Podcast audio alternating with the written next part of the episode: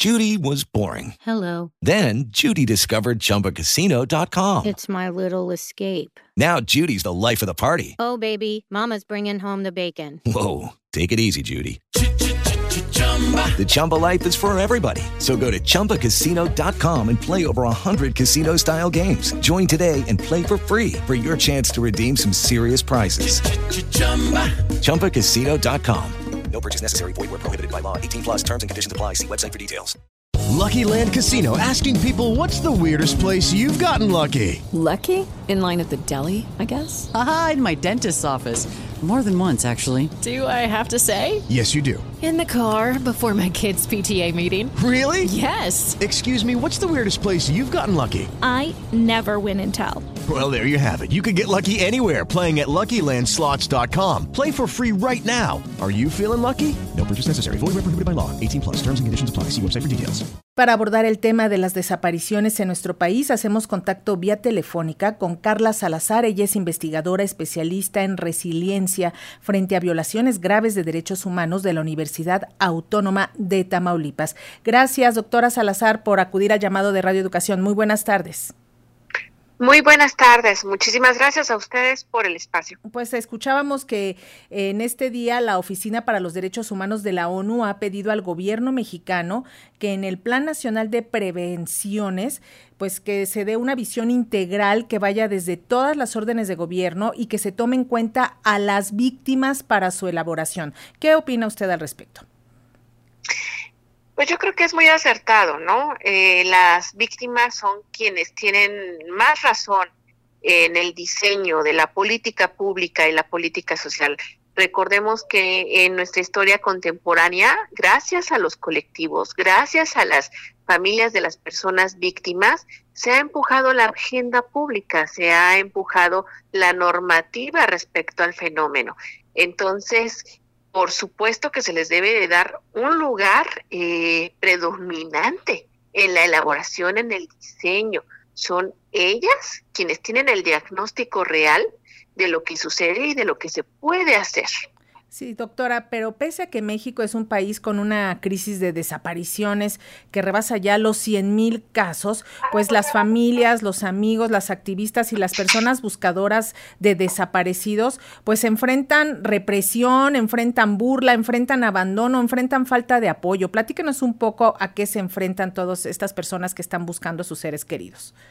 Claro que sí. Primero me encantaría eh, comentarles por qué sí es una crisis, ¿no? O sea, eh, en términos cuantitativos es espantoso, desastroso, pero vamos más allá de las cifras, sino las implicaciones en las familias, en las personas allegadas de quien desaparece, es atroz. La pérdida ambigua eh, genera duelos ambiguos. No es posible cerrar un proceso de duelo cuando alguien desaparece. Entonces, se enfrentan no solamente a una incertidumbre constante de 7 por 24, a enfermedades crónicas que eh, se generan a partir de la desaparición, a una impunidad que nos da, eh, que da a los criminales el permiso de seguir desapareciendo personas, sino también a contextos sociales de vulnerabilidad extrema que las posiciona en una clara desventaja. Entonces, las desapariciones en México eh, en verdad están eh, consideradas como una crisis humanitaria, no solo por, por el delito propio de la desaparición, que es eh, continuo y que no tiene un proceso de cierre hasta que se encuentre a la persona, sino por la proliferación tan desastrosa que ha ocurrido en los últimos años. Eh, creo que en esto eh, México es uno de los países, eh, pues es, es, una situación, un fenómeno inédito porque no tiene comparación, en el sentido de que en menos de 17 años se ha dado más del 98% de las desapariciones. Estamos hablando de más de 110 mil.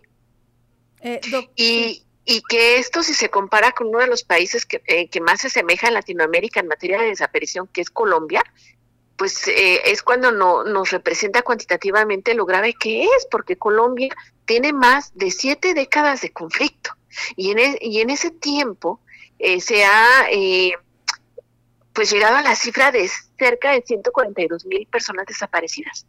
Pero nosotros en 17 años llevamos más de 110 mil.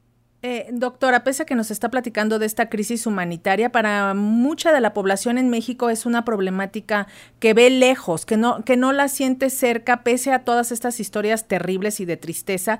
Eh, pero, ¿cuál debería de ser el apoyo que se le debe de dar a todas estas personas, sobre todo el apoyo emocional, porque de repente se les deja solas con sus palas y sus picos en desiertos para que busquen a sus seres queridos, sin reflexionar en todo el entorno emocional que estas personas también están viviendo y que se refleja también en sus entornos de ellas.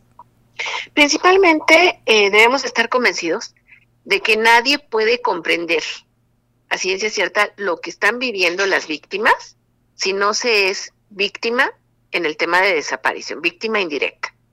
Si nosotros no tenemos un familiar, un ser querido desaparecido, no podemos comprender con precisión lo que estas personas viven. Entonces yo creo que partiendo de ese reconocimiento, podemos entonces reconocer en lo que sí podemos incidir, en cómo sí podemos colaborar, cómo podemos auxiliar tanto a las personas como a los colectivos, caminando con ellos, pero no delante, cuando mucho al lado, porque eh, desde mi perspectiva, nosotros tenemos que caminar detrás de ellos para poder aprender de sus procesos. Y vaya que tienen mucho que enseñarnos. Entonces, ninguna ayuda puede ser mínima e insignificativa. Yo creo que cualquier acción de empatía puede sumar a, a, disminuir los efectos de esta gran crisis humanitaria.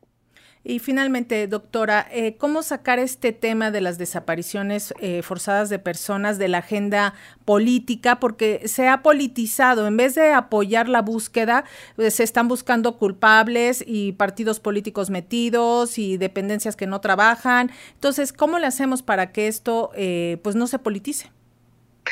Todo tema social es político, es imposible, ¿no? Eh, no hay forma de no politizar la cuestión social. Yo creo que el verdadero problema es el cinismo eh, partidista con el cual se abanderan ciertas pseudoluchas políticas sociales, ¿no?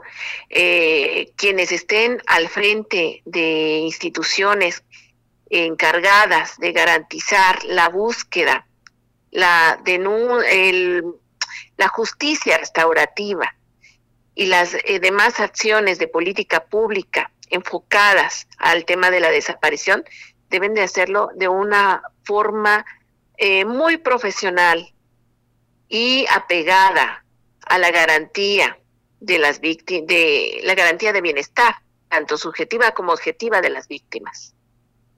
Pues doctora Carla Salazar, investigadora especialista en resiliencia frente a violaciones graves de derechos humanos de la Universidad Autónoma de Tamaulipas, le agradecemos estos minutos con las audiencias de Radio Educación. Me gustaría finalizar eh, diciendo que no habrá un proceso de cierre en términos de resiliencia hasta no encontrar a quienes no están. Nos hacen falta más de 100 mil personas en México. Muchísimas gracias, doctora. Buenas tardes. Como nuevo cliente de Western Union, puedes disfrutar de una tarifa de envío de 0 dólares en tu primera transferencia internacional de dinero en línea. Envía dinero a los tuyos en casa de manera rápida, fácil y conveniente. Visita westernunion.com o descarga nuestra app hoy mismo y tu primera tarifa de envío corre por nuestra cuenta. Aplican ganancias por cambio de moneda. No disponible para tarjetas de crédito y envíos a Cuba. Servicios proporcionados por Western Union Financial Services Inc. NMLS 906983 o Western Union International Services LLS NMLS 9069 85